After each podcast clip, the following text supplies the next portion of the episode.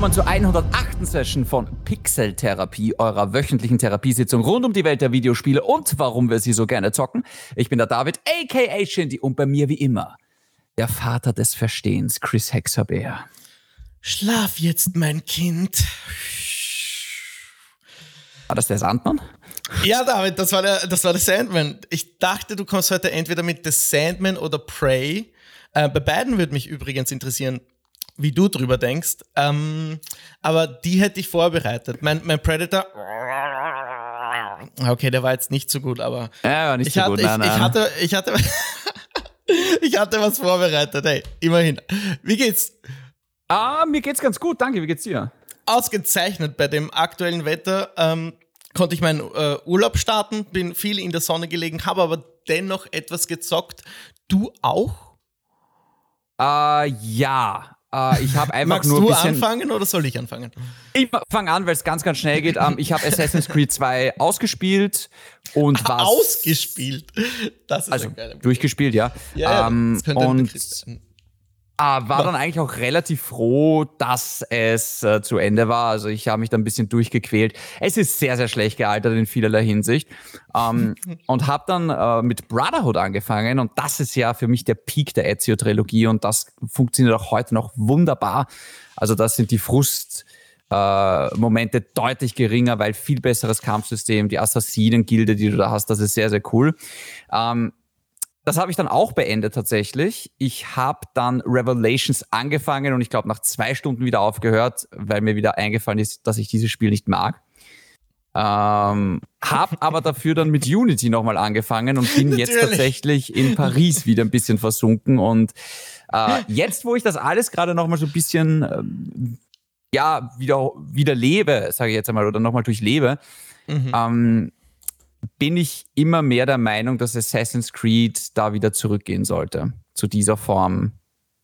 Von Gameplay oder Start? Was meinst du? Nein, es sollte wieder Assassin's Creed werden. Also ich finde, es sollte wieder weggehen von diesem Open World, The Witcher 3 Stil, der halt leider sehr, sehr erfolgreich ist. Also der Erfolg gibt ihnen halt auch recht, wie man bei Valhalla sieht. Aber, und ich habe Valhalla und Odyssey mega, mega gerne gespielt. Also da gibt's wirklich gar nichts. Aber jetzt, wo ich Unity sehe, denke ich mir, oh, in vielerlei Hinsicht war das der Peak der, der Serie. Also nirgends, in keinem anderen Assassin's Creed Spiel ist dieses Parcours Assassin-Feeling so stark wie in Unity. Und es ist leider ein Spiel, was so viele Leute ausgelassen haben, weil es so verpackt auf den Markt kam. Aber Ich kann das verstehen. Ich hänge gleich meine Meinung von Valhalla dran, die ist eh nicht so lang, aber ich bin jetzt auch durch mit Valhalla, also nicht durch mit der Kampagne oder der Story, weil es ist einfach viel zu lang. Ich habe da noch wirklich motiviert einige neue Gebiete entdeckt und dann auch erobert. Also da gibt's ja einen, ich möchte das jetzt ich, es, das Spiel ist zwei Jahre alt, David. äh, Deswegen ist mir das, der kleine Spoiler egal, sage ich mal so. Aber es gibt diesen Teil, wo du nach Amerika kommst Ja. und in so ein indisch-natives äh, Gebiet einreist, wo du deine Waffen nicht hast. Und ich weiß, das klingt nervig, aber das war ein positiver Punkt, fand ich. Das hat mich stark motiviert, dann noch etwas weiter zu spielen. Besonders auch die, die späteren Story-Dinger sind manchmal interessant, manchmal oder die meiste Zeit halt leider äh, etwas unmotivierend.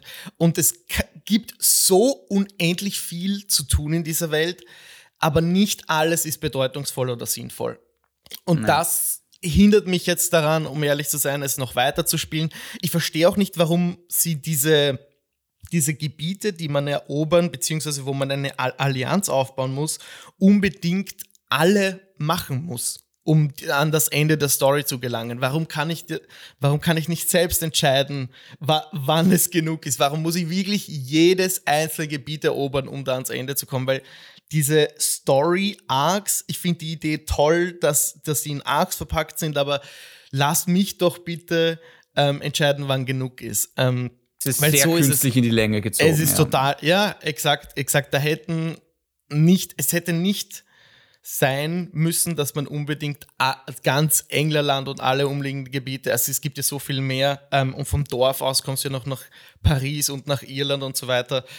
Es ist einfach zu viel. Es ist mir zu groß und deswegen beende ich es. Äh, und äh, ja, das waren meine letzten Worte zu Valhalla. Hast du hm. denn jetzt noch irgendwas abseits von Assassin's Creed die Woche gespielt? Äh, ich habe sonst gar nichts gespielt, nein. Neun PlayStation Plus Spiele. Okay. Ähm, dann fange ich mal an. Eigentlich habe ich alle drei PlayStation Plus Spiele gespielt, jetzt wo wir drüber reden. Aber ich habe das gar nicht mitbekommen, dass da neu oh, gegeben hat, ehrlich gesagt. Naja, es ist ein neuer Monat, David. Wir sind tief im dritten Quartal. Es ist der August, der Sommer. Langsam aber sicher neigt er sich dem Ende. Ähm, und ich habe das genutzt, um äh, ja alle drei PlayStation Plus Spiele also auszuprobieren. Und eins kann ich vorweg sagen, ich weiß nicht warum, aber ich werde einfach nicht warm mit der Yakuza-Serie. Ich weiß, ähm, Like a Dragon, also Yakuza Like a Dragon, ist der Anfang einer neuen Serie und ich habe es versucht schon im Game Pass anzuspielen, weil es ja auch äh, ein bisschen mehr rundenbasiert ist als jetzt diese, diese Beat'em-up-Action, die man sonst aus der Serie kennt. Aber obwohl das so ein neuer Einstieg ist in eine neue Story und die Grafik auch ansprechend ist und man sich in Tokio bewegt und ich liebe Tokio, ich komme ich einfach nicht in die Serie rein. Also habe ich das ausprobiert und gleich liegen lassen. So, dann gab es äh, oder gibt es aktuell Little Nightmares, den ersten Teil. Mhm, da höre ich auch immer viel Gutes drüber. Ich habe es ausprobiert für eineinhalb Stunden ungefähr und in einem Zug mal so weit gespielt, wie ich kann. Das hat mich sehr berührt und überrascht. Wobei ich schon vermutet habe, dass es so mein Ding sein könnte. Es spielt mit Horrorelementen, ist ein zweieinhalb D Story, Puzzle-Spiel eigentlich, wo man eben als so ein kleines Puppenähnliches Mädchen äh, sich durch Level bewegt, kraxeln kann, Dinge verschieben muss und so weiter. Und wie gesagt, ab und zu erschreckt man sich mal. Ist ein kleines nettes Ding, das spiele ich bestimmt weiter. Vor allem jetzt, wo ich vielleicht äh, in den Urlaub auch fahre, kann man das vielleicht unterwegs gut spielen. Äh, anders als, wobei vielleicht doch, äh, Tony Hawk Pro Skater 1 und 2, die Remakes. Uh, die hast du auch ausprobiert, David, ne? Die hast du. Ja, schon länger her, ja. Ja, okay. Ja. Wie, wie fandest du die? Lass mich zu. Großartig. Äh, Finde ich nämlich auch. Ähm, optisch ganz, ganz schön aufbereitet, ähm, läuft total flüssig. Das Einzige, was mir wirklich auffällt, ist ähm, der Artstyle von dem Spiel hat sich, hat sich geändert mit dem Remake. Und da kämpfe ich innerlich noch etwas damit. Äh, denn die Texturen der Originalen, die hatten diesen dreckigen Grunge-Look, sag ich mal, der natürlich auch ein Zeichen seiner Zeit war oder ist. Aber damals hatten die Grafik kenne allgemein weniger Farbinformationen und, und dadurch hat das so einen gewissen Charme aufgebaut, vor allem in meinem Kopf. Und jetzt wirkt es ein bisschen so modern, punt, comic-mäßig. Es ist nicht ganz realistisch. Okay. Stört mich aber gar nicht so, weil das Gameplay ist hervorragend, der Soundtrack ist hervorragend, man kann sich seine eigenen Parts, Parks bauen, es gibt Multiplayer. Ähm, die letzteren beiden habe ich noch nicht ausprobiert ich kämpfe mich da lieber oder trickse mich da lieber durch die Kampagne und äh, äh, schaue, dass ich dort alle Level mal freispiele vom ersten. Aber das Ding ist auch sowas, ähm, da bleibe ich dran. Da bleibe ich dran und dann Little Nightmares auch. Wie gesagt, Yakuza, ah, eher nichts für, nichts für mich. Ist äh, für dich etwas dabei, David, ähm, diesen Monat beim PlayStation Plus Angebot? Äh, nee, also Tony Hawk, äh, Tony Hawk's Pro Skater habe ich ja schon gespielt und von daher. Du wirst auch nie deinen Weg in die Yakuza-Serie finden, oder? Also es reizt mich gar nicht, aber das ist mir auch ähnlich wie, ich glaube, das ist auch derselbe Grund, warum ich mit Final Fantasy einfach nicht warm werde. Das ist mir einfach zu, ähm, also das, ja, also dieser japanische Stil von Videospielen, auch so also JRPGs und auch das, das mir ist das zu, zu übertrieben, zu abgedreht, sage ich jetzt einmal. Also das ist nicht ganz meins. Mm, okay, dann lass uns vielleicht noch einfach weil es mich jetzt persönlich interessiert und weil ich dich gerade am Mikrofon habe, über Prey und Sandman sprechen. Äh, du hast beide gesehen? Es nein, äh, nein. Hast du nicht also, beide gesehen? Also äh, nur ganz kurz, weil das soll jetzt kein Film- und Serien-Podcast werden. Nein, aber ich es sind Pixeln und mich interessiert, das ist mein Podcast. Ich also. habe dich hier, jetzt komm, hau raus. Von Prey habe hab ich viel Gutes gehört by the way. Ich habe von Sandman die erste Folge gesehen. Ja. Und ähm, ja, also mir hat es jetzt nicht so, es ist nicht so gut gefallen. Mir war das ein bisschen zu emo-Twilight-mäßig. Ja. Also ich habe das Gefühl, das ist schon wieder so eine Serie, wo halt die 14-jährigen Mädchen zu kreischen beginnen, aber mich als 32-jähriger Mann schreckt das nicht mehr ganz so sehr. Okay. Ähm, Und es war total hochwertig produziert. Also ich glaube, Netflix hatte pro Folge 15 Millionen Dollar investiert. Das sind bei 10 yep. Folgen 150 Mille. Also das ist ja. schon, ich glaube, die wollen da schon was Großes aufbauen, aber mir war es ein bisschen zu, also ich hatte ganz starke Twilight-Vibes und das hat mir jetzt nicht so gut gefallen, muss ich ganz ehrlich das sagen. Das wird auch nicht besser, kann ich dir ja. jetzt schon sagen. Der wird weiterhin so monoton reden durch die ganze Show, aber okay. Also mich hat's extrem, also ich fand sie auch ganz witzig in der ersten Folge, wie sie halt quasi gesagt haben, dass das ein Vampir ist. Ich habe gedacht so, ja, das, die verarschen sich quasi schon ein bisschen selber damit, dass der Typ wie dieser, wie dieser zweite Typ rüberkommt. Ja. Uh, Prey fand ich im also im Predator-Universum ganz gut. Impressive. Im äh, Predator-Universum, aber es war so, also es ist kein guter Film, aber es ist ein. Really? Oh, okay. Es ist ein annehmbarer Predator-Film. Also für Predator-Fans oh. ist es vielleicht das Beste seit dem Original, finde ich, aber das macht sich zu einem guten Film. Oh, interessant. Okay. Ich höre nämlich, äh, wie gesagt, viel Gutes von Prey. Ich habe vor, mir den heute anzusehen. Der ist von einem meiner Lieblingsregisseure, würde ich sagen, Dan Trachtenberg, der hat eigentlich so wirklich auf sich Aufsehen äh, erregt oder gemacht, indem er 2007 oder 2010 einen Portal-Fanfilm gemacht hat, also einen Live-Action-Portal-Film mit einer Frau, den gibt es heute noch auf YouTube, wenn ihr Dan Trachtenberg Portal-Fanfilm googelt, äh, werdet ihr sehen können, wo der ähm, Regisseur von Prey seine Anfänge hat. Und wie gesagt, ich verfolge seine Karriere seit damals und es, sind, es ist wirklich äh, bemerkenswert mit anzusehen, wo der mittlerweile gelandet ist und welche IPs der verfilmen darf. Es äh, trifft mich jetzt etwas, dass du sagst, es ist kein guter Film an sich, weil die, die, das Setting des Films, dadurch, dass es ähm, auch eben so indianisch oder American Natives äh, äh, oder in, in diese, oder? Verstehe ich das richtig? Amerikanische Ureinwohner, ja. Danke. Und der ist dort angesiedelt und es gibt äh, keine zeitgenössische Storyline jetzt, sondern der hat dieses Setting und das finde ich sehr ansprechend. Das und, Setting ist sehr ansprechend, ja, mhm, aber mhm. ähm, ich, ich glaube nur, äh, mittlerweile Prey-Fans, die freuen sich, wenn der Film oder wenn ein Prey äh, oder ein Predator-Film nicht absolute Grütze ist, dann freuen sich die schon. Weil das letzte, was rausgekommen ist, dieses Predator Upgrade, war einer der schlechtesten Filme, die ich je gesehen habe. Uh, ähm, welcher war das? Predator sagen, aber der, der kam vor zwei, drei Jahren raus und der war so katastrophal schlecht. Ähm, hm. Dann Predators ähm, war ja auch schlecht. Also da, bis auf den ersten Teil waren die alle schlecht in Wahrheit und mhm. der ist jetzt nicht schlecht. Der ist im Predator-Universum, wie gesagt, der ist ist sehr unterhaltsam und mhm. in dem Universum gut, aber alle, also, aber es ist kein guter Film. Mhm. Also es ist immer noch, ja, wie gesagt, als Predator-Fan freut man sich, aber ist, ja. Schau ihn dir einfach mal an. Ich, ich schaue ihn mir heute an. Äh, den gibt es auf Disney Plus, soweit ich weiß. Ja. ja? Okay. Ja. Und wie gesagt, ja, auf Netflix habe ich jetzt äh, ungefähr die Hälfte von The Sandman gesehen. Das ist oder basiert ja auf einem ähm, Visual Novel von Neil Gaiman, soweit ich weiß. Und Neil Gaiman ist eben auch einer der Autoren, von denen ich einiges gelesen habe, unter anderem American Gods, das auch verfilmt wurde, beziehungsweise als Serie produziert wurde bei Amazon Prime. Wurde auch nach drei Staffeln eingestellt, weil es so gut war. Ähm, und ich sehe viele Parallelen leider zum Sandman der ist zwar eindeutig hochwertiger produziert, doch, es ist schon eindeutig hochwertig produziert, aber Amazon hat natürlich auch viel Geld hinter American Gods gesteckt und das hat nicht funktioniert. Und ich sag mal so, David, dein Gefühl drückt dich da nicht. Dieses Emo äh, das du hast, das zieht sich schon durch die ganze Show. Also der, mhm. der, der Dream, der Sandman, der ändert jetzt sein Verhalten nicht großartig und der äh, ja, hat, ich meine, so eine Performance ist auch eine Entscheidung, sagen wir so. Ob das jetzt durch die ganze Serie tragen wird, für die meisten wage ich es zu bezweifeln. Ähm, ich, ich finde es einfach schön aufbereitet. Ich wollte eh sagen, ich wollte gerade zum Ende kommen. Ähm, reden wir über Videospiele. Genau, reden wir über Videospiele. Da, ja. ähm, äh, und zwar über Call of Duty im Newsticker. Tick-Tack, Tick-Tack, Tick-Tack, Tick-Tack, Tick-Tack, Tick-Tack.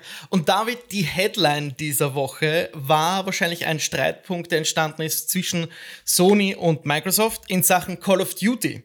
Mm. Denn Äh, aktuell scheint sich jeder zu fragen, wie wichtig ist denn Call of Duty heute noch? Und das wäre auch so meine Eröffnungsfrage an dich. Wie persönlich wichtig ist sie für dich, diese Marke? Also bei mir persönlich hängt es ganz, ganz stark vom einzelnen Spiel ab.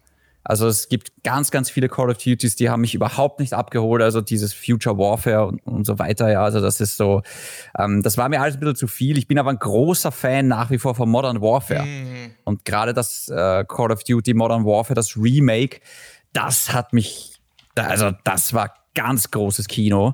Ähm, ich habe auch lange Zeit sehr begeistert im Lockdown ähm, wie heißt Warzone? Warzone. Ja, klar. Yeah, Warzone yeah. gezockt, ja. War richtig, richtig stark und richtig, richtig cool.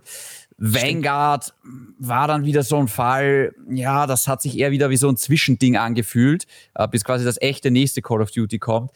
Ähm, ich glaube schon, dass es nach wie vor der Platzhirsch ist und nach wie vor eine sehr, sehr wichtige Marke ist. Mhm. Weil wir dürfen immer nie vergessen, ähm, wir Gamer, die sich jetzt wirklich dafür interessieren und Podcasts machen und sie hören und Newsmeldungen anklicken und sich informieren, hm. wir sind ja so eine laute, aber klein. Aber wir sind eine Minderheit. ja. ja. genau. Wir sind eine laute Minderheit, kann man sagen. Ja. Der durchschnittliche Mensch oder der durchschnittliche Zocker kauft sich zwei Spiele im Jahr, das ist Call of Duty und FIFA. Und der hat oh. auch Spaß mhm, damit. Mhm, ja. Mhm. Also das, es gibt so, die lesen sich nicht großartig ein, die hören nur, ah, passt, neues Call of Duty, boah, Modern Warfare oder boah, wieder Zweiter Weltkrieg, whatever. Und ja, und geht schon, weißt Und die haben auch Spaß, ja. Und wir sind natürlich oft auch mal so der Fehlerteufel, der halt immer im Detail danach schaut. Ähm, also uns geht die Marke natürlich ein bisschen auf die Nerven, ja. aber in der großen Allgemeinheit ist das immer noch wahnsinnig beliebt. Ja, stimmt. Sehe ich auch so. Bei dir höre ich raus, es, es äh, nimmt zu und mal ab mit den verschiedenen Releases. Dann dürfte es bei Absolut. dir ja heuer auch wieder zunehmen mit dem bevorstehenden Modern Warfare 2 Remake. Das kommt ja noch ja. heuer. Okay. Ich freue mich drauf. Da ja. bin ich auch gespannt äh, zu sehen, wie dann die, die Spielerzahlen und die Spieler-Reviews und, und die Meinungen dazu sind, weil bei Vanguard waren sie ja eher mau und deswegen ja. verzeichnete Activision Blizzard oder halt die in, in dem Fall speziell bei Call of Duty einen, einen Spielerrückgang, einen drastischen. Und zwar wird gerade berichtet, dass fast 50 Millionen Spieler das Call of Duty-Universum verlassen haben. Und in dem Fall umfasst dieses Universum nicht nur diese Singleplayer-Multiplayer-Spiele, ähm, diese, nennen wir sie quasi Premium Call of Duties, die, die erscheinen jedes Jahr, sondern auch Warzone und Mobile. Also es ist schon richtig groß und ähm, Activision Blizzard hatte tatsächlich einen Rekord noch erreicht, äh, 2021, mit 150 Millionen äh, Spielern über diese drei Crazy. IPs verteilt. Ist dann dieser Spielerschwund äh, schlimm? 50 Millionen, wenn da noch 100 Millionen da sind, über diese drei Marken verteilt? In Anbetracht. Also es also, klingt. Ja, bitte, sorry. Um, ähm, es, es klingt im ersten Moment mal extrem viel. Das ist ja. viel, also, das ist richtig viel. Äh, welches Spiel verkauft sich schon 50 Millionen Mal? Also das ja. ist ja und wir reden jetzt, so wie du gesagt hast, der Peak war offenbar bei 150 Millionen. Genau. Ja, also das ist nur um mal ist im Vergleich zu setzen, ja, ein Sony Studio freut sich, wenn sich Sucker Punch 10 Millionen Mal verkauft. Ja. Riesenerfolg. Ähm, Riesenerfolg, auf jeden Fall. Und nur um zu zeigen, was Call of Duty für ein Juggernaut ist. Ähm, dieser Spielerschwund schreckt mich gar nicht so, weil ich gehöre auch zu dem Spielerschwund, weil ich habe auch ja. quasi so in der Corona-Hochzeit im Lockdown, habe ich auch Warzone gezockt bis zum geht nicht mehr und das hat sich dann irgendwann mal verflüchtigt, ist ja okay, aber die Spieler, die sind ja nicht für immer weg. Weil ich glaube, viele warten auch einfach nur jetzt vielleicht auf Modern Warfare 2 oder ah ja, da steige ich dann wieder und ein, da ist dann schon wieder Warzone 2. Das ist ja. bestätigt äh, und in Arbeit. Ich glaube, das, das, sollte auch heuer noch erscheinen, aber ich denke, daraus wird, wird wohl nichts, weil davon hört man gar nichts. Vom Modern Warfare 2 hört man, hört man dennoch einiges. Und ich glaube, das ist schon bestätigt. Ja, also man darf nie vergessen, die, die Spieler sind ja jetzt nicht für immer weg oder sowas. Und das ist ganz normal, dass wenn du dir ein Spiel anschaust, das erscheint, wird ganz groß, aber über die Monate danach verliert das Spiel. Also es ist genauso wie der, der Abfall äh, der Spieler auch bei Halo Infinite war brutal. Oh ja. Also oh ja. jedes Spiel, egal ob Singleplayer oder Multiplayer auf Steam, sieht man das immer sehr, sehr schön. Ähm, äh, das ist ganz normal und ja, 50 Millionen, das klingt extrem viel, aber das heißt, ja. dass immer noch 100 Millionen da sind. Das ist auch immer noch sehr, sehr viel und viele holst du dann einfach wieder mit ins Boot und ähm, äh, äh wie gesagt, ich glaube, es klingt ein bisschen krasser, als es ist. Mm, aber du, du siehst genauso wie Sony, dass Call of Duty eine richtig wichtige Marke ist und in, wie gesagt, eingangs erwähnten Streitgespräch oder in diesem Konflikt zwischen Sony und Microsoft, der da in Brasilien entstanden ist. Dort kann einfach jedes Unternehmen seine Meinung äußern über große Akquirierungen. In dem Fall eben die Microsoft-Akquirierung von Activision Blizzard, wie wir alle wissen. Und äh, David, Sony hat da ein Zitat äh, diese Woche veröffentlicht, das ich dir kurz vorlesen will und den Leuten da draußen. Also bitte ähm, kurz zuhören, bear with me. Laut, äh, laut mhm. einer Studie ist die Wichtigkeit von Call of Duty für die Entertainment-Branche unbeschreiblich, sagt Sony. Es ist die einzige Marke, die es bei Fans geschafft hat, einen ähnlichen Stellenwert zu erlangen wie Star Wars, Game of Thrones, Harry Potter und Herr der Ringe.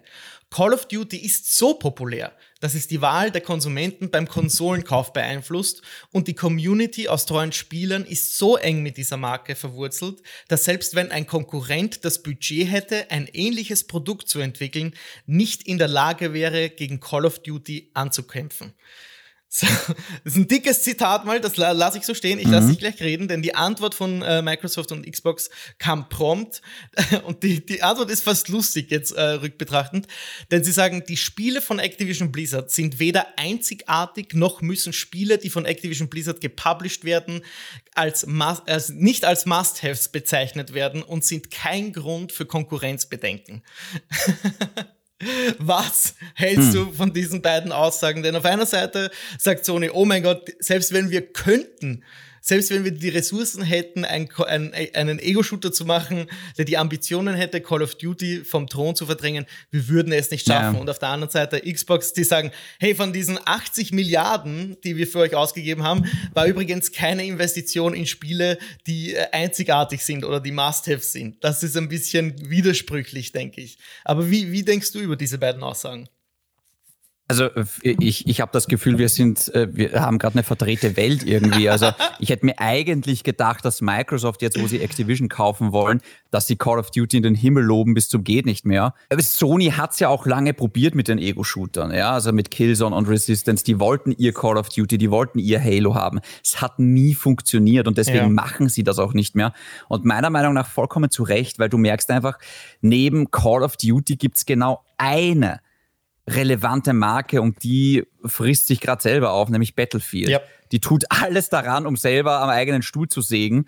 Ähm, das ist wieder ein eigenes Thema, aber ansonsten, ja, klar gibt es mal immer so kleine Perlen, die aufzeigen, sowas wie Titanfall zum Beispiel, ja, aber auch Halo Infinite ist im Vergleich zu Call of Duty ein ganz ein kleines Licht. Also 50 Millionen Spieler, die Call of Duty verliert, da wird äh, Microsoft wird froh jauchzen, wenn sie diese Spieler bei Infinite hätten. Ja, ja also da sind wir nicht mal ansatzweise dort. Also ich finde, der Typ von Sony hat vollkommen recht. Also es bringt nichts, Ressourcen in ein Konkurrenzprodukt reinzustecken, weil das, das, das, das wird nicht so funktionieren, wie man sich das vorstellt. Ähm, ich würde nicht sagen, dass Call of Duty so relevant ist wie Star Wars, also ein bisschen runter vom Gas gehen. Ist es ähm, relevant genug, um den Konsolenkauf von Konsumenten zu beeinflussen? Definitiv. Hm, okay. Ja. Also das, ich finde, das, das hörst du immer wieder, dass irgendwie zwei Freunde Call of Duty auf der Playstation zocken und dann will irgendwie ein Dritter einsteigen, so, ja, aber kauft eine Playstation, dann können wir zusammenspielen. Mm, yeah. Oder kauft eine Xbox, ja. dann können wir zusammenspielen. Ja. Also definitiv, ja. Und für viele da draußen ist so eine Konsole eine Call of Duty und FIFA-Maschine. Nochmal, ja. Also es gibt sehr, sehr viele Leute, die zocken genau ein, zwei Spiele im Jahr, vielleicht weil sie nicht mehr Geld oder mehr Zeit oder mehr Bock haben. Es ist nicht so wie wir, dass wir jedes Monat zwei neue Spiele zocken oder drei sogar. Und dann beim, beim am Ende, ja genau, und am Ende dann beim Dezember uns auf zehn Game of the Year Kandidaten gar nicht verständigen können, weil wir so viel gezockt haben. Ja. Und also absolut richtiges Statement von äh, ein bisschen übertrieben, was die Relevanz angeht, aber in der Gaming-Industrie ist es wahnsinnig relevant und äh, relevant. Und das Letzte, was ich zu dem Thema sage, ist, Chris, du darfst nie vergessen, Videospiele sind außerhalb unseres Sektors sind Namen sehr, sehr unbekannt. Weißt du, jeder kennt Super Mario, aber hm. niemand da draußen kennt God of War. Ja, und niemand da draußen kennt Ghost of Tsushima, auch ja. wenn das absolute Perlen sind, ja. ja. Assassin's Creed, das kennen die Leute mittlerweile, auch weil es einen Film gegeben hat, aber auch ohne dem ist Assassin's Creed hat es geschafft, da rauszustechen. Und Call ja. of Duty, jeder kennt Call of Duty. Wenn ich meine Mama frage, was ist Call of Duty, weiß ich, ah, das ist so ein Ballerspiel. Aber wenn ich meine Mama frage, was ist, was ist Halo oder was ist Gears of War, keine Ahnung. Ja. Und allein deswegen ist das schon sehr, sehr viel wert.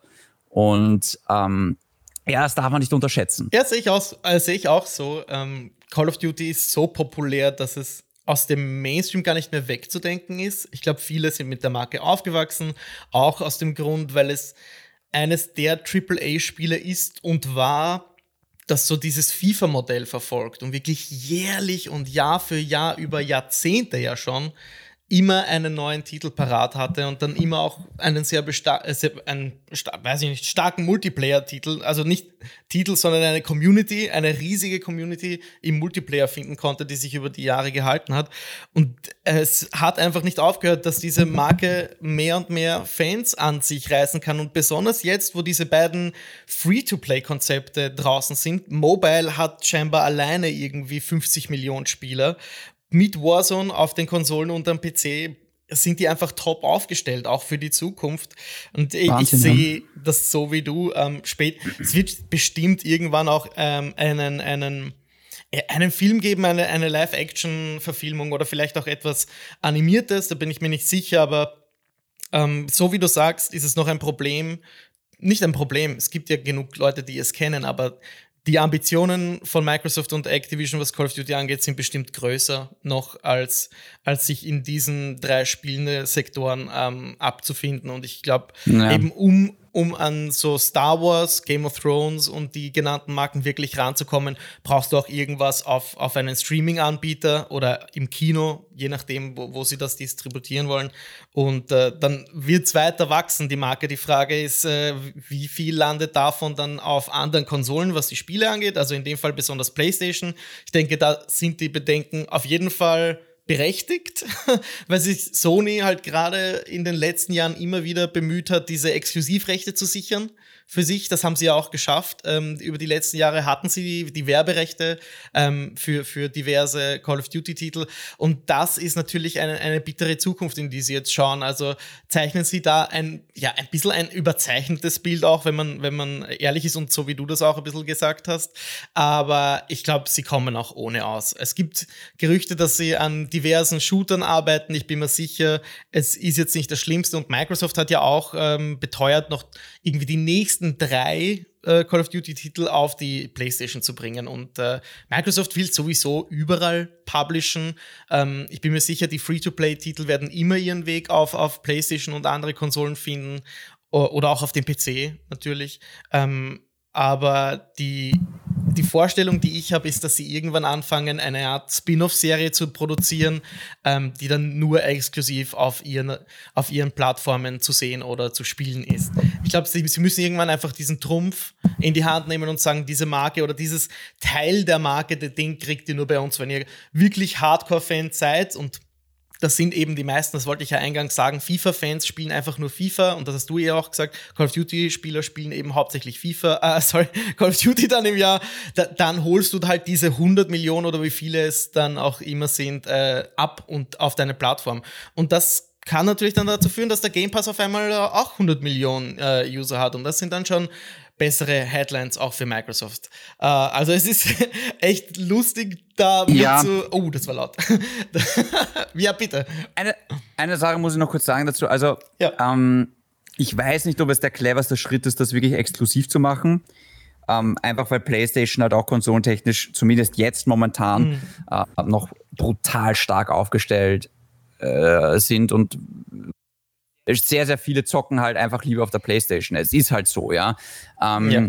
Schauen wir mal, wie sich das dann ändert in drei Jahren. Ähm, also meiner Meinung nach spricht da nichts dagegen, das auf dem im Game Pass zu haben, aber zu sagen, hey, ihr könnt 80 Euro bei der PlayStation ausgeben oder ihr habt das halt einfach im Abo. Ich glaube, du musst ihnen gar nicht Call of Duty wegnehmen. Ich glaube einfach, das Argument, bei uns ist es gratis, wird schon viele Spieler dahin treiben. Mm, ja, ähm, ja, absolut. Und eine Sache auch noch zu diesen jährlichen Releases, also da, da, spotten wir auch drüber und viele sagen auch immer, oh ja, die müssen sich mehr Zeit nehmen und deswegen gibt's keine Innovation, aber vergiss nicht, Assassin's Creed hat das genauso gemacht, jahrelang. Da kamen teilweise sogar zwei Assassin's Creed-Spiele jährlich raus. Und für die Markenbildung war das extrem förderlich, weil das, äh, weil einfach das, das Thema Call of Duty oder Assassin's Creed, das ist nie weg. Weißt du, das ist immer da. Und ja Und kaum ist man mal mit dem einen Titel fertig und hat sich daran, dann ah, wird schon das nächste angekündigt und es kommt schon und so weiter. Also ich glaube, das ist gerade zu Beginn einer Marke, wenn man sich das leisten kann, eigentlich sogar sehr, sehr clever, weil zum Beispiel sowas wie pff, jede andere Marke, wie zum Beispiel Gears of War, Gears of War 5, wann ist das rausgekommen? Keine Ahnung, niemand redet mehr über die Marke. Und wenn es dann wieder kommt, so, ah ja, das gibt's auch noch, ja. ja. Aber ja. dann ist halt ganz lange Zeit kein Thema und das müsstest du eigentlich schaffen, dass die Marke, wenn du daraus was machen willst, dass die eigentlich nie wirklich verschwindet. Und mhm. das kannst du eigentlich nur durch, manche schaffen es auch einfach mit enormer Qualität, wie God of War. Ich habe das Gefühl, God of War ist nie verschwunden in den letzten fünf Jahren, weil es einfach, weil die immer wieder aufgezeigt haben, mit Awards und Dokumentationen und dann hier ein Remaster und dann äh, einfach, weil es immer wieder auch herangezogen wird als Vergleich. Ja, genau, quasi so als das ist quasi der Olymp. Aber gut, das schreiben wir jetzt ein bisschen ab. Aber nein, nein, ja, also das, das macht gefällt schon mir, Sinn. Das gefällt mir. Ich sehe es ein bisschen anders als du. Ich finde diese Serialisierung von Spielen nicht immer förderlich. Ich glaube, das hat vor allem auch zu Crunch geführt innerhalb von Ubisoft. Wenn wir jetzt genau sind, auch bei, bei EA weiß man, dass da dieses FIFA-Ding innerhalb von neun Monaten zusammengeklöppelt wird. Ich will gar nicht wissen, wie das bei äh, Activision war, als die ähm, Call of Duty gemacht haben, weil das ist, glaube ich, noch ein bisschen anstrengend anstrengender als FIFA.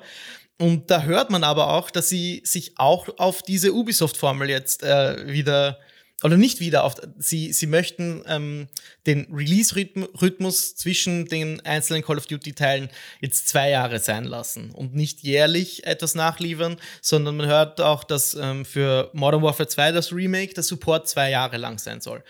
Und das finde ich besser, da man sich länger mit dem einzelnen Titeln auseinandersetzen kann. Denkst du das auch? Also für die Spiele ist mehr Zeit natürlich besser. Ja. Also ja. Zweif zweifellos, ja. Ähm, wie gesagt, auch bei Assassin's Creed und bei Call of Duty merkt man natürlich oft, ah, hätten die sich mal ein Jahr Pause genommen, dann wäre das Spiel wahrscheinlich ein bisschen besser gewesen mhm. oder wäre mhm. irgendwie größer gewesen. Also für die Markenbildung ist es super. Für das Spiel selber ist es natürlich oft ein Nachteil. Mhm. Ja. Ich glaube, du hast recht. Das mit der Markenbildung kann ich, kann ich nachvollziehen. Das, das stimmt auf jeden Fall. Kann sich aber heute, glaube ich, keiner mehr leisten. Ich bin mir nicht sicher, ob so, vor allem Open-World-Spiele ja. nicht äh, einfach zu viel Zeit in, in Anspruch nehmen. Ähm, ein weiteres Open-World-Spiel, das wir diese Woche sehen durften, David, und damit sind wir uns beim nächsten Thema. Und es geht auch hier ein bisschen um einen Merger, aber dazu später mehr. Auf jeden Fall gab uns IGN exklusive Einblicke in die ersten 16 Minuten von Gotham Knights. Äh, Gameplay-Demonstration, es gibt, äh, also wir verfolgen da Bad, Bad Girl, sorry, Bad Woman, David? Na, Bad, Girl, Bad Girl, ja. Auf einer Mission, es gibt so ein äh, Augmented Reality Detective Part, es äh, gibt das Kampfsystem be zu begutachten und äh, wie gesagt, das dauert 16 äh, Minuten. Ich habe mir das angesehen, du hast dir das angesehen. Was ist denn deine Meinung dazu? Um ehrlich zu sein, ich fand's gar nicht mal so furchtbar. Aha, okay. Erzähle mir mehr. Also das letzte Gameplay, was wir gesehen haben, das waren ja auch so 15 Minuten. Ich glaube, das war Nightwing und Red Hood, die wir da so ein bisschen, bisschen verfolgt haben. Ja. Äh, ich finde, das sah katastrophal schlecht ja. aus. Und das ist jetzt wieder mehr so ein Mittelding, wo ich sage, aha, okay, gar nicht mal so schlecht. Nur das Problem ist, das ist natürlich, wenn man weiß, von welchem Niveau die kommen, nämlich von der Batman Arkham-Reihe, ist das natürlich ist das natürlich immer noch kein gutes Zeugnis, was ich da ausstellen kann. Also ja. es wirkt, das Spiel hat so viele Probleme, ich weiß gar nicht, wo ich ansetzen soll. Also einerseits, es ist ein Batman-Spiel ohne Batman. Es ist so wie wenn du, weiß ich nicht, wie wenn du ein Avengers-Spiel machst ohne die Avengers. Ja, also das ist so. Ja, die Charaktere mal. Die Charaktere. Ja die haben nicht die Popularität draußen, außerhalb der Comicwelt. Niemand weiß, wer Nightwing ist. Ja, Niemand weiß, wer Red Hood mhm, ist. Ja, mhm, und mhm. ähm, ah, Robin, das ist der Charakter, der wird sowieso nur belächelt. Der Batgirl-Film ist übrigens gecancelt worden, falls du das mitbekommen David, hast, obwohl genau er fertig genau abgedreht das ist. Das wollte ich noch mit dir besprechen nach dieser News, ähm, weil das auch so ein ja. riesiger Aufreger war. Aber ja, äh, da, die, das ist ein very, very uh, deepes Rabbit Hole, in das wir sich da begeben können mit dieser Warner Brothers Cancellation uh, from, also von, von Batgirl. Äh, da sind ja, ja, noch viel mehr Sachen gecancelt worden und wie gesagt, die mergen mit Discovery und da ist HBO dabei. Deswegen wurden ein paar HBO Max Originals straight up gecancelt. Ich habe befürchtet, dass The Last of Us dabei ist, aber zum Glück nicht. Ähm, also da geht's drunter und drüber gerade. Aber bleiben wir mal, fokussieren ja. wir uns auf, auf, auf Gotham Knights ja. ähm, und Bad Girl, äh, die, die virtuelle Version von ihr.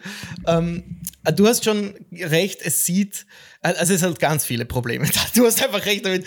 Ich sehe dann nur Baustellen.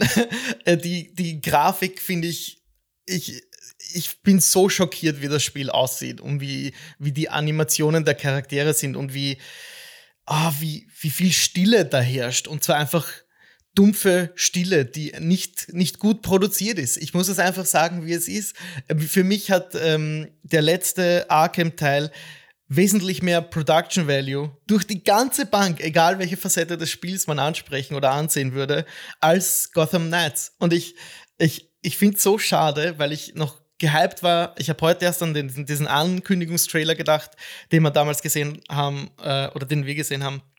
Und ich war noch gehypt für dieses Ding und jetzt sehe ich das und mit jedem Gameplay-Release, ähm, mit je mehr ich davon sehe, umso mehr äh, diese Fassade des Spiels und es ähm, macht einfach, ich werde das definitiv skippen. Also ich weiß nicht, was mich daran motivieren soll, weil die Charaktere sind es definitiv nicht. Selbst die Vertonung finde ich absolut grottig. Da gibt es diesen, äh, in dem Gameplay, in dem gezeigten, ähm, bevor es überhaupt losgeht, sprechen die vier Charaktere äh, miteinander. Da gibt es zwar diesen coolen Camera-Move, wo sie eben einer nach dem anderen auch vorgestellt werden, was natürlich cool ist, aber es ist so monoton, es klingt so gelangweilt, es, ist, es sind so komische Pausen dazwischen. Wenn du dann in die Mission gehst, die, fahrt die Kamera irgendwie so gegen den Himmel und es, ist, es herrscht einfach nur Stille. Und du merkst, dieses Ding ist nicht fertig. Also auch selbst der Anfang, dieses Gameplay-Segment, das ist, sieht zwar meiner Meinung nach auch besser aus, da hast du recht, als dieses ähm, durch die Luft springen äh, mit Nightwing oder mit, mit Red Hood, glaube ich, war das. Aber das Ding ist nicht fertig und es sieht auch für, also es sieht outdated aus, es sieht alt aus. Es tut mir leid, dass ich das so sagen muss. Ja, es, es wundert mich ein bisschen, weil das ist ja Next-Gen exklusiv und nichts an diesem Spiel schreit auch nur ansatzweise, hey, das braucht die Power der PS5. Ja, also da haben wir schon viel hübschere Spiele gesehen, die halt auch für, für die Last Gen noch rausgekommen sind. Ja. Und ja, wie gesagt, gerade mit dem Vergleich zur Batman-Reihe, also zur Arkham-Reihe, das tut dem Spiel halt nicht gut, weil du merkst einfach, es ist. Es, es fehlt sehr, sehr viel und sie können einfach dieses Niveau nicht halten. Ich kann mir schon vorstellen, ich glaube, was dieses Spiel auf jeden Fall Avengers voraus hat, ist die Tatsache, dass es eine Open World ist und nicht diese blöden Gebiete. Sondern du hast ja. schon eine Open World, ja, du hast schon ein Gotham. Das, ja. ist, das ist schon irgendwo cool. Das Problem und ich kann ist, mir schon auch vorstellen. Ja? Das Problem ist für mich, wir haben diese Version oder eine Version von Gotham bereits realisiert gesehen. Oft und besser und das vor Jahren. Das ja, ich mein, das kann man jetzt noch nicht so wirklich sagen, ja, ich weiß, weil von der recht. Open World weiß, haben wir noch nicht recht. so viel gesehen. Weiß, wir haben eine halbe Stunde von diesem Spiel gesehen und bis jetzt muss ich sagen, bin ich ziemlich ja, aber nicht so von der Open World. Nein, das ja, ist ja, auch, ich, auch auf jeden Fall. Ich will es gar nicht verteidigen. Ja. Ähm, aber was ich schon sagen muss, ich kann mir schon vorstellen, dass wenn du das mit einem Kumpel gemeinsam zockst irgendwie und äh, man streunt gemeinsam durch Gotham und sowas, da kann schon ein gewisser Fun dabei sein. Es ist jetzt aber sicher nichts was man unbedingt gespielt haben muss. Ja. Und ich glaube, dass vor allem Singleplayer-Spieler werden halt sehr, sehr enttäuscht. Also wie gesagt, mm. ich glaube, wenn man das zu zweit spielt, äh, da wird schon ein gewisser Spaßfaktor dabei sein. Ich finde, rein review-technisch, was ich da sehe, wirkt alles also zwischen sechs und sieben. ich glaube, das, das, das, das, ist nicht, das ist eine gute Schätzung. Das ist nicht schlecht, aber ich glaube, viele werden sagen, ja, eh, okay. Ja. Weißt, also kann man spielen, wenn man will, aber darüber hinaus, glaube ich, wird wird nicht ja. viel passieren ja, mit na, dem Spiel. Sehe ich genauso. Äh, ich habe noch eine Sache für mich herausgefunden, die mir gar nicht gefällt an diesen Live-Service-Spielen. Und äh, in dem Fall zähle ich jetzt sogar Valhalla dazu, was kein Live-Service-Spiel hm. de facto ist. Aber es nervt mich, weil es mir den Spielflow etwas zusammenhaut und das ist das Kampfsystem. Und in Gotham Knights mhm. sieht es vielleicht ein bisschen besser aus als in Valhalla oder vielleicht sieht es für euch ein bisschen oder für dich auch ein bisschen äh, besser aus in, in Valhalla als in Gotham Knights. Aber beide Spiele haben ein Kampfsystem, das ist Match-Movement, also basiert auf den äh, Bewegungen, dass beide Charaktere so cool aussehen wie möglich, wenn sie miteinander kämpfen. Und das, was mir viel besser gefällt, ist ein Hitbox-orientiertes Spiel wie Ghost of Tsushima oder Elden Ring oder Horizon Forbidden äh, West, wo, wo du speziell eine Hitbox hast und nicht sich die Animationen nicht gegenseitig anpassen, sondern es, das, es entsteht ein viel besserer Spielflow. Und ich habe jetzt diese Woche recherchiert und eben herausgefunden, dass sowohl Valhalla und Gotham Knights und diese Live-Service-Spiele immer so animiert sind, dass wenn du drückst, äh, also schlagen drückst, treten drückst oder irgendeine Aktion ausführst, ähm, dass es dann so cool aussieht wie möglich, diese Kämpfe. Und das spüre ich. Das kann ich, das kann ich spüren. Und in manchen Spielen ähm, finde ich es schlimmer in, als in anderen. Aber für mich habe ich festgestellt, auch diese Woche, diese Hitbox-orientierten Spiele, das sind wirklich die Spiele, wo ich auch dann rückblickend feststellen muss, ja, die finde ich eigentlich alle besser. Das sind für mich die, die besseren Games. Ich weiß nicht, siehst du den Unterschied, den ich versucht habe hier zu beschreiben? Weißt du, was ich meine? Ich weiß voll, was du meinst. Also es ist, äh, wir, wir, wir, könnten fast mein, ein, ein, Topic of ja. the Show aus dem Thema machen, bestes Kampfsystem. Ja, ja. ja. Ähm, ich muss dazu sagen, weil ich jetzt gerade die Assassin's Creed-Spiele wieder replaye. Ich bin zum Beispiel ein riesengroßer Fan. Ich finde, das beste Kampfsystem gab es zwischen Brotherhood und Black Flag. Ich weiß, jetzt werden vielleicht viele lachen, aber da konntest du, also das war sehr konterbasiert, aber du konntest auch, wenn du einen Gegner ausgeschalten hast, so einen Kill, so eine Kill-Serie Kill aneinander ja, rein, ja. wo du einfach nur eine Taste gedrückt hast und ja. Ezio oder Ed, Edward oder wie auch immer hat die äh, Gegner dann sehr, sehr stylisch ausgeschaltet. Und das war wahnsinnig einfach natürlich und die Kämpfe hatten wenig bis gar keinen Anspruch, aber fuck it, das sah sau cool aus und es gab dir halt einfach dieses Gefühl, ein Assassine zu sein, der es mit 20, 30, 40 Leuten gleichzeitig aufnimmt. Und ich glaube, wichtig ist Folgendes. Welchen Charakter spielst du und was macht Sinn? Ich finde, in Assassin's Creed macht es absolut Sinn, dass du quasi, gerade bei Ezio, dass du dieser Meisterassassine bist, der, der, also dem niemand gewachsen ist. Ähm, bei Batman macht das total Sinn, dass der 20, 30 Leute gleichzeitig verprügelt mit diesem konterbasierten Kampfsystem, genauso wie bei Spider-Man. Ähm, das macht jetzt zum Beispiel bei sowas wie Ghost of Tsushima keinen Sinn. Weil es sollte jetzt nicht, das hat einen bisschen, der, der Ansatz ist ein bisschen mehr grounded, sage ich mhm, jetzt mhm. einmal. Ja, ja, das soll ein bisschen realistischer ja, rüberkommen. Voll, exakt, genau. Das macht auch bei Elden Ring keinen Sinn, weil das soll ja eine Challenge da sein. Ja, aber ich finde nicht mhm. jedes Kampfsystem muss immer gleich bockschwer und challenge-mäßig mhm. sein. Also ja, mein Lieblingskampfsystem, um das jetzt abzuschließen, das Thema ist zum Beispiel God of War. Ja, weil das God wundert mich nicht. Das wundert gerade keinen. schafft's einfach. Es ist so perfekt, diese Balance aus Skill, aber es sieht auch immer cool aus. Ähm, das ist nämlich mein großes Problem bei Valhalla. Du sagst, dass es immer möglichst cool aussieht. Ich finde, ganz oft sieht es gar nicht cool aus, weil wahr. die Animationen so glitschig und ja, genau, hakelig genau, sind. Genau.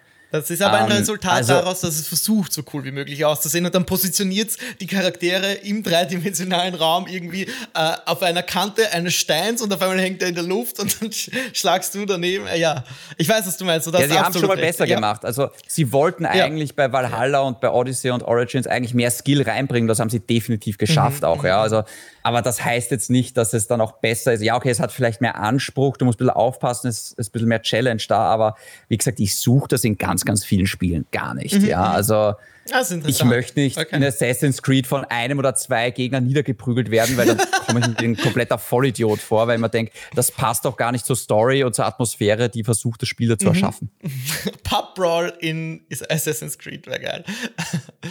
David, ja. wie viele Stunden YouTube schaust du in der Woche? Das ist eine wahnsinnig gute Frage, ich kann es dir nicht sagen. Aber ich, ich glaube, ich glaube, YouTube ist tatsächlich mein meistgenutzter Streamer. Dienst überhaupt. Oder, ja. Also ich habe sogar, ich habe sogar, ich habe ja sogar YouTube Premium. Ah, oh, und ah, wusste ich gar nicht. Das war die eine der besten Entscheidungen okay. überhaupt. YouTube Erzähl Premium mal, wieso? Ja, einfach weil du keine Werbung hast. Also okay, okay. Und also, du kannst es, äh, soweit ich weiß, kannst du dann auch, wenn du Podcasts, Videopodcasts anschaust, äh, kannst du die offline hören. Also nicht offline, aber wenn das Screen aus ist. Ne? Beides. Du kannst sowohl offline die Sachen ah, ja, hören, du kannst doch einfach genau das, muss ich sagen. den Handybildschirm sperren, was großartig ist. Du hast überhaupt keine Werbungen da. Also äh, ich bin da in so einem, also in so einem Gemeinschaftsabo drin. Mich kostet das im Monat drei Euro mhm. und das waren die best angelegten drei Euro. Ich meine, gut, für 15 Euro überlegt man sich's, aber ja. ich glaube, ich mache das mit drei, vier anderen und wir haben da so einen Dauerauftrag und ich überweise da monatlich drei Euro und für drei Euro ist es geschenkt. Ja. Nice. Das ist cool. Alles klar, okay, warte. Du schaust also sehr viel. Was schätzt du, ähm, wie viele Stunden YouTube du im Monat schaust? Oder nein, in der Woche. Sag mal in der Woche, weil im Monat ist ein bisschen zu heftig. Äh, also ich kann mir schon vorstellen, dass es. Also es, es ist so abhängig. Ich habe Angst vor der Antwort. ich würde schon sagen, dass es am Tag eine Stunde ist manchmal mehr. Oh, okay, das ist äh, noch relativ verhalten, würde ich sagen. Bei mir sind es definitiv mehr. Ich, ich, weiß aber nicht, ich schaue so viele, äh, nicht nur Podcasts, sondern auch Tutorials, 3D-Tutorials, äh, Game Design-Tutorials und alles Mögliche, ähm, die mich auch untertags. Du kannst ja während der Arbeit nie passiv irgendwas schauen oder so. Ähm, oder hören teilweise. Du bist ja die Stimme, die andere hören beim Arbeiten. Deswegen glaube ich, schaust du weniger als der Durchschnitt, würde ich meinen. Mhm. Und ich also während der Arbeit kann ich nicht wirklich kon ja. äh, konsumieren, ja. aber ich, ich muss schon sagen, was ich total gerne halt mache, ist halt, was die, so wie du sagst, auch Podcasts konsumiere ich sehr, sehr viel auf mhm. YouTube mhm. und auch viele Dokumentationen mhm, und so mhm. und so Berichte. Mhm. Ja, um, und ich mache auch viel neben den Zocken. Also gerade wenn ich ja. in Ubisoft-Spielen die Welt abklappere und jetzt nicht wirklich was von der Story oder vom Dialog mitbekommen muss, rennt im Hintergrund fast immer ein YouTube-Video oder also das geht sehr, sehr ja, schnell, same. ja. Also und, dann ist es auch deutlich mehr. Same. So, äh, meine Spielgewohnheiten sind da, da sehr ähnlich, gebe ich zu, vor allem bei Open-World-Spielen. Und ein Open-World-Spiel, das jetzt einen äh, coolen Rekord aufgestellt hat, ist äh, Elden Ring. Die haben nämlich die meisten Views auf YouTube seit dem Launch und da hat äh, YouTube Gaming so eine Infografik veröffentlicht, was so die, die sechs Spiele sind, die am meisten Views bekommen haben, seit sie gelauncht sind. Also in, de, in diesem Launch-Fenster. Und da hat Elden Ring überraschend äh, den ersten Platz nach nur wenigen Monaten eingenommen mit, mit 3,4 Milliarden Views. Ich sag kurz, wer Platz 2 bis äh, 6 ist. Auf Platz 2 ist GTA 5. Dann 3 äh, ist mhm. Red Dead Redemption 2. Dann haben wir auf Platz 4 Super Mario Odyssey auf 5 Zelda mhm. Breath of the Wild und auf Platz 6 Skyrim. Ähm, David, mm. wie erklärst du dir, dass Elden Ring so abgeht auf YouTube? Und nicht nur in den Verkaufszahlen halt äh, auch richtig ja. stark war. Das ist sehr einfach zu erklären. Ähm, Im Endeffekt, ich glaube, es sind drei Komponenten. Die erste oh. Komponente ist, du brauchst viele Tutorials bei diesem Spiel. also ich weiß nicht, wie viele Stunden ich in Elden Ring Builds und und Guides verbracht habe, um dieses Spiel überhaupt meistern zu können. Und da hat natürlich das, also das, das, du, du musst dich fast extern informieren, weil das Spiel verrät dir sehr, sehr wenig. Ja. Und allein deswegen das macht einmal einen Löwenanteil aus. Das zweite ist, und das ist auch eine sehr wichtige Komponente, das ist einfach ein perfektes Spiel für Let's Plays. Hm. Weil da passiert viel Spannung, da, da bist du bei diesem, also gerade auch, es gibt diesen YouTuber, den wir beide mögen, den Andy Cortez, der das ja auch gestreamt hat. Das ist einfach so lustig, dem zuzuschauen, ja. wie der da ja. sich die, die Zähne ausbeißt an irgendeinem Boss und ah, den habe ich erst gelegt und bla bla bla. Und einfach, weil da kommen so viele Emotion, Emotionen zusammen und es ist einfach spannendes Gameplay, das jetzt nicht so wie ja, Gameplay von Assassin's Creed, weißt du, who gives a fuck, weißt du, das kann jeder spielen, das ist jetzt ähm, also das, das ist jetzt nicht besonders spannend dazu zu schauen. Da ist keine Challenge, da ist keine Herausforderung da. Das, also ja, einfach keine Spannung. Und ähm, das dritte ist, du brauchst Elden Ring keine Angst haben vor Story-Spoilern, weil im Endeffekt es gibt keine Story. Und ich weiß, es gibt natürlich so eine kleine Hardcore-Gemeinde, die will ja keinen Bosskampf gespoilert haben und ba, ba, ba, ba, ba. Für die ist das alles ein riesen Affront natürlich. Aber ich sage jetzt mal, für 99 Prozent der Elden Ring-Spieler, die brauchen sogar diese Guides und diese Spoiler, denen ist das ganz egal. Und du brauchst keine Angst haben, wenn ich da jetzt auf ein YouTube-Video klicke, dass ich jetzt gleich den Mörder äh, irgendwie du klickst. Du brauchst keine Angst, dass du draufklickst und weil mal sagst, was? Atreus ist Loki? What? weißt? Und ähm, also das ist, auch das ist dann relativ easy. Das erschreckt mich zum Beispiel total ab bei Story-Spielen, dass ich da auf irgendein YouTube-Video klicke, weil ich Angst oh, ja. habe, oh dass da was gespoilert ah, wird. Und das ist halt bei Elden Ring nicht ja, so. Ja, das hat sich sogar schon eingebürgert, dass äh, Story-Spoiler in Social Media zu sehen sind hasse ich. Hasse ich. Ja, oder in den Thumbnails. Ja. Oh weißt mein du, Gott, nur, ja. Oh, oh das hasse ich. Das ist so asozial. Komplett asozial. Weil mir wurde das nämlich so beim ersten God of War gespoilert, dass du halt die Blades of Chaos oh bekommst. Oh mein Gott, was? Oh. Und ja, genau. Ich habe nur nach einem Review gesucht zu God of War, der ah, irgendwie so, ah, Moment mal. Und dann auf einmal sehe ich in der Thumbnail quasi Kratos mit den Blaze of Chaos. Da denke ich mir, oh, come on. Ich meine, es war immer noch ein cooler Moment. Ja. Also, es ja. hat jetzt nicht so viel kaputt gemacht, ja, aber das war schon so, das wenn man denkt, so, oh, muss das ja. sein in der Thumbnail. Ja. Also, Absolut, sehe ich, sehe ich auch so. blockiert den ja. Kanal. Ja. Ja, das sehe ich auch so. Ich finde das äh, auch sehr interessant zu sehen, wie Elden Ring auf YouTube abgeht, dass es GTA 5 zum Beispiel überholt es ist. Also so ein Hardcore-RPG aus Japan ist da die Nummer 1. Irre. Ist absolut äh, ja crazy. Für, absolut unvorstellbar, aber da waren sie schon immer stark, die From Software-Spiele, weil man ja, du, du eine, eine Form modernes Wiki brauchst. Ähm, und viele gehen eben in das äh, Wiki zum Lesen, aber ich glaube, viel, viel mehr Leute gehen in ein Wiki zum Sehen, weil man das eben laufen lassen kann nebenbei oder das eben visuell äh, vielleicht besser lernt und genau weiß, wo man dann hingehen muss. Äh, das ist vielleicht leichter in einem Open-World-Spiel und ich glaube, deswegen ist es auch so populär geworden über die Jahre. Diese Wikis, hast du ja eh gesagt, gibt's für alles, egal ob's Character-Builds sind, Tutorials, ob's die Lore. Die, es gibt so viele YouTuber, die nur über die Lore reden, die alleine zwei Millionen äh, Abonnenten haben. Es ist ja wirklich absurd, welche Dimensionen das mittlerweile ausnimmt oder annimmt. Und äh, ich sehe das wie du, es ist das perfekte Spiel für, für YouTube. Und äh, der Unterhaltungswert, egal ob es im PvE ist oder im PvP ist, ist extrem hoch. Ähm, du kannst es wirklich auch gut live streamen, es müssen nicht nur VODs sein. Es hat einfach wirklich von vielen Aspekten her genau das richtige Gameplay-Design, die richtige Präsentationsform, das richtige Konzept, um auch die YouTube-Community zu begeistern. Und ich finde das wahrscheinlich auch einen großen oder hat einen großen Anteil daran, warum dieses Spiel schlussendlich so erfolgreich war und ist. Ja. Ja, Absolut. definitiv. Okay. Machen wir weiter, David, mit äh, einer, abschließend mit einer News, die ich ausgegraben, nicht ausgegraben, aber ich, ich habe noch nicht so viele Outlets darüber berichten sehen, wie ich angenommen habe, dass diese News auslösen wird. Ähm, es geht um Resident Evil 9. Ähm, und, und zwar ist da so ziemlich alles geleakt, wenn ich das so durchlese, also wenn ich mich das so durchlese und ich fange mal an mit dem Titel. Der lautet Apocalypse. Es geht um die Zyklen des Mondes, deswegen soll der Mond ganz prominent gefeatured werden in dem Logo von äh, Resident Evil, ich sag's nochmal, Apocalypse. Der Schauplatz von der Zombie-Apokalypse soll dieses Mal in einer Westernstadt sein, also in einer von einem Western inspirierten Geisterstadt, so steht es hier. Das finde ich schon mal okay, ganz interessanter Ansatz. Demnach sollen sich die Spieler in, die, in dem, im, im Resident Evil Wendi, gegen Wendigo-Monster erwehren, beziehungsweise kämpfen. Und äh, die, in den NPCs sind hauptsächlich Native Americans. Passend zu, zu Prey auch ganz oh. gerade. ähm, es soll auch eine, eine Frau vorkommen, die so Lady Dimitrescu-artig ähm, öfter mal auftaucht, die in grün und gold gekleidet ist und einen riesigen schwarzen äh, Hund hat. und es, äh, und Okay. ein, ein, eine Sache fand ich noch sehr interessant aus diesen Infos, die nur zusammengeschrieben sind. Ähm, es gibt noch viel, viel mehr Infos dazu. Es soll einen dunklen Wald geben, in dem man sich in diesem Spiel begibt. Und in diesem Wald soll dich irgendein scheußliches Wesen verfolgen, la äh, Mr. X in Resident Evil 2 Remake. Das finde ich sehr interessant. Die Story soll ähm, mit dem neunten Teil, also die Winter-Familie, ähm, Ethan Winter ist ja der Protagonist und die Story soll mit dem neunten Teil dann abgeschlossen werden, die mit dem siebten Teil eröffnet wurde.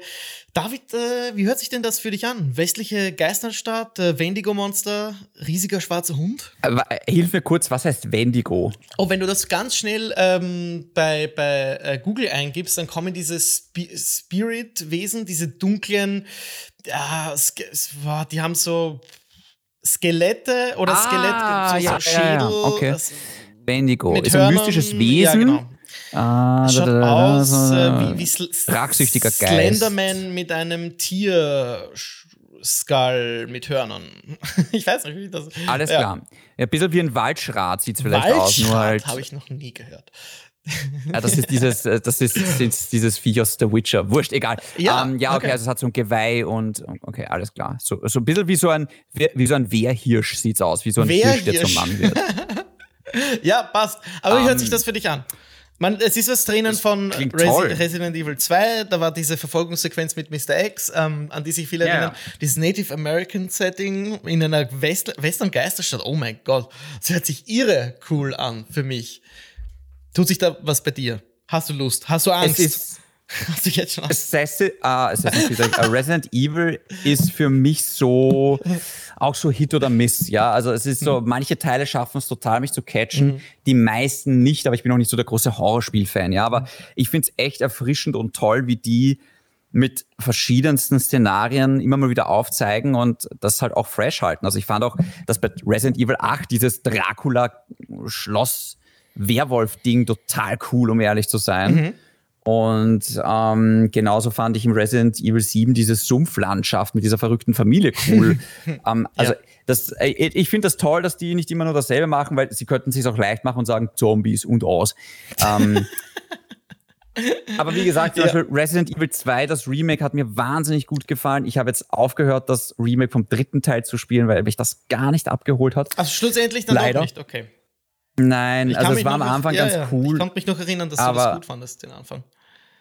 Ja, aber es ist, es wird dann relativ schnell, habe ich das Gefühl, ah, das ist, es ist in jedem Belangen eigentlich schlechter als der zweite ja, Teil. Schade. Und schade, ja. Aber ich freue mich auf den vierten Teil aufs Remake. Und ja, ja, Resident Evil ist für mich so, Schauen wir mal. Also ich, ich finde ja, ich frage mich auch die ganze Zeit, sollte ich den achten Teil spielen, Chris? Was meinst du? Ja, weil ich glaube, du hast noch mehr eine Kopie bei dir liegen. Wirklich? Okay. Ja, und was den achten Teil angeht, ich habe es oft gesagt, den finde ich nicht so gut wie den siebten. Der siebte ist äh, meiner Meinung nach ein perfekter Resident Evil Teil, vielleicht bis auf das Ende, das etwas zu lange ist, aber grundsätzlich erhaben durch und durch. Das ist so ein erfrischender Formelwechsel, ähm, den die Serie dringend gebraucht hat.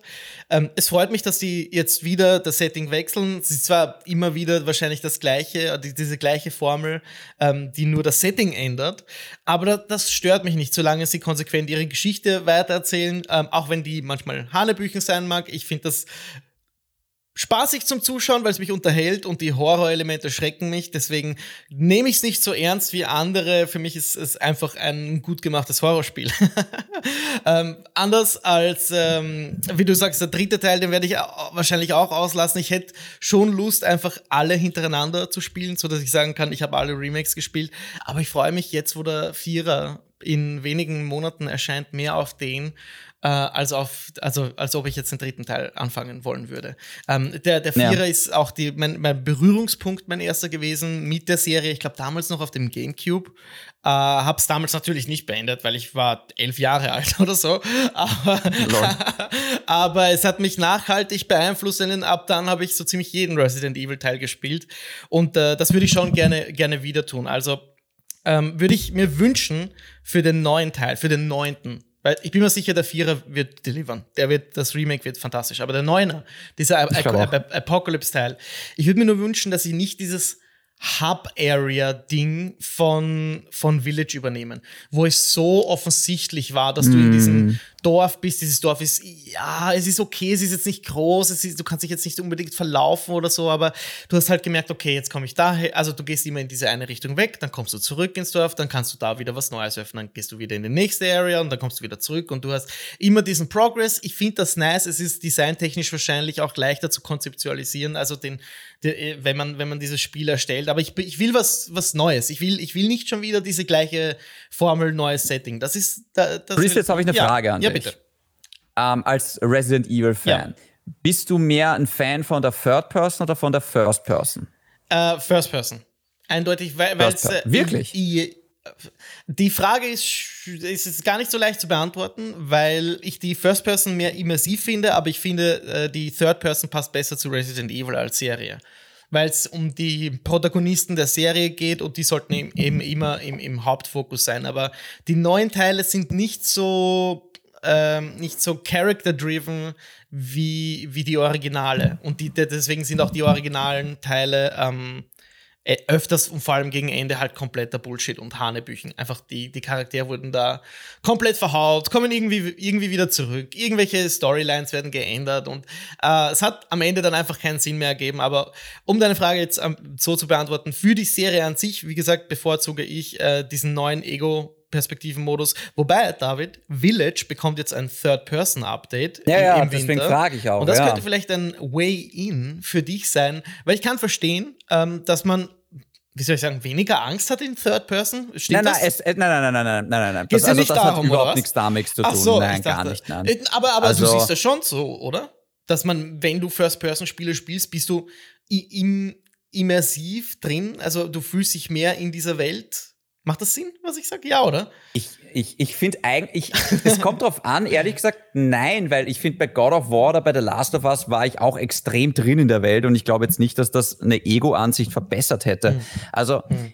Ähm, ich finde, es hat nicht nur damit was zu tun, es hat mit der Welt an sich mehr zu tun und wie die halt gestaltet ist. Hm. Ich finde es nur interessant, dass sie die halt da reinpatchen, die Third-Person-Ansicht. Und ich frage mich, ob vielleicht Apocalypse, ob sie dir von Anfang an gleich die Wahl geben, oh. Spiel, wie du magst. Oh, yeah, yeah. Weil ich finde, das ist ein sehr interessanter Schritt, dass sie, weil die wurde sehr viel diskutiert und kritisiert, diese First-Person-Ansicht, gerade von Puristen, die natürlich nicht immer recht haben, aber finde es interessant, dass sie jetzt quasi mal geschaut haben, aha, okay, ja, dann patchen wir das mal rein und schauen wir mal, weiß ich nicht, vielleicht gibt es tatsächlich jetzt, vielleicht geht die Verkaufszahl auch nochmal hoch, weil sich die Leute denken, so, jetzt möchte ich es zocken. Uh, ja, weil jetzt habe ich dieses klassische Resident Evil. Ja, ich glaube, sie patchen das da auch rein, weil sich ähm, die Modding-Community bei Resident Evil als sehr, äh, als sehr stark oder sehr populär, also geäußert hat über die letzten Jahre. Die, die sogar die ja. Remakes werden irgendwie mit, was weiß ich, mit, mit irgendwelchen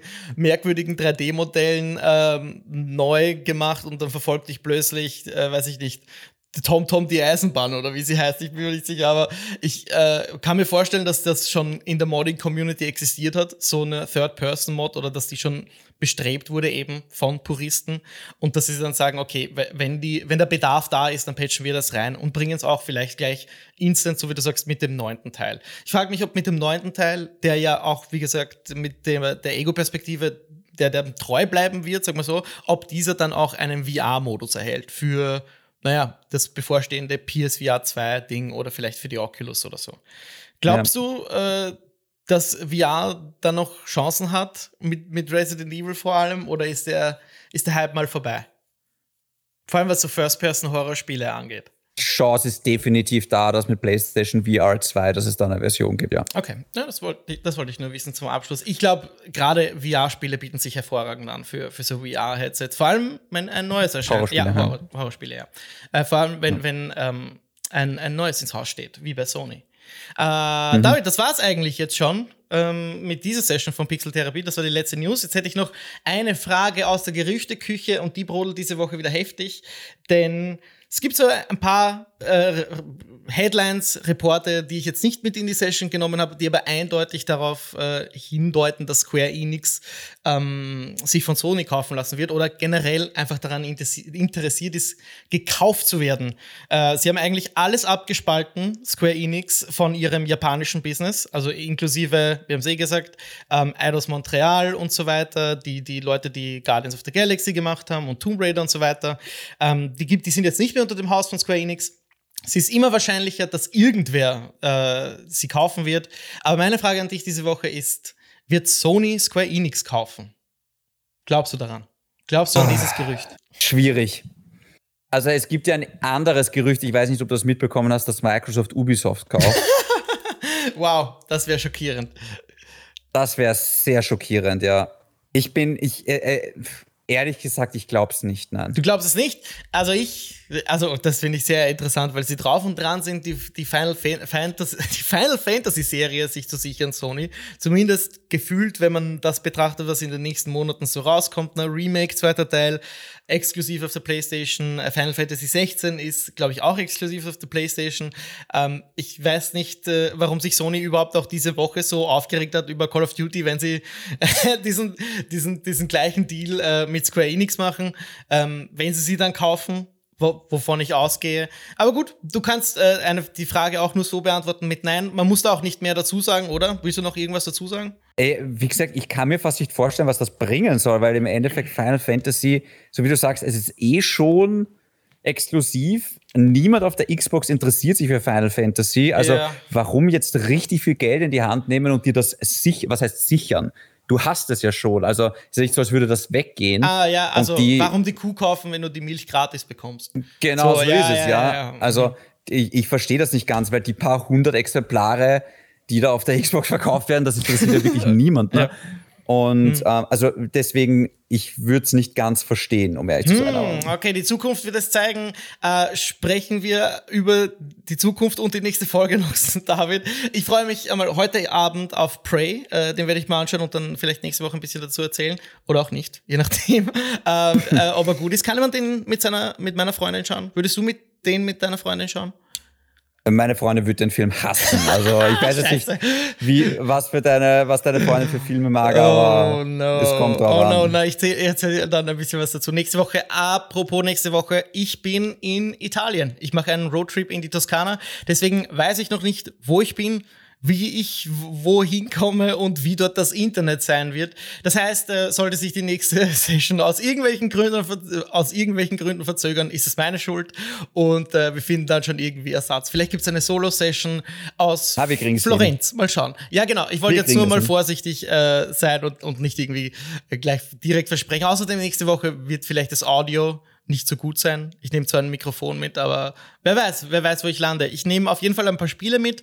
Teenage Mutant Ninja Turtles, ähm, dieses neue ähm, äh, Beat'em Up, beziehungsweise inspiriert von Street of Rage. Das habe ich auf dem Laptop und As Dusk Falls, auch neu erschienen im Game Pass. Äh, die beiden Spiele werde ich mir mitnehmen und über die nächsten ah, äh, sieben, sieben Tage circa, ja, die kann man gut am Laptop zelebrieren. Äh, vielleicht probiere ich auch dieses äh, PlayStation Remote Play aus. Äh, ich frage mich, ob das unterwegs gut läuft. Deswegen ähm, habe ich mein iPhone ausgestattet und kaufe mir jetzt so ein Clipsy noch, bevor ich wegfahre wie du, David. Also so ein Ding, wo ich mein iPhone einfach dran anstecken kann an meinen DualSense. Und dann schaue ich, ob das geht. Äh, und bin gespannt und werde dann nächste Woche davon erzählen. So. Okay. Ja. Das war's. Alles klar. Na dann äh, bin ich sehr gespannt, wie, wann und wo die äh, nächste äh, Session stattfinden wird, aber könnt uns natürlich Auf den jederzeit schreiben. Von Ezio Auditore in Florenz werde ich sein. Ich werde nice. den, den Turm raufkraxeln und dann runterspringen. dann wird es für mich eine Solo-Session auf jeden Fall. äh, ihr könnt uns natürlich gerne via Instagram immer wieder anschreiben, david.aka.chindi oder an den Chris unter @hexapier. Und ansonsten äh, sage ich, äh, wir hören uns hoffentlich nächste Woche, selber Zeit, selber Ort, weiterspielen. Danke für die Session. Ciao.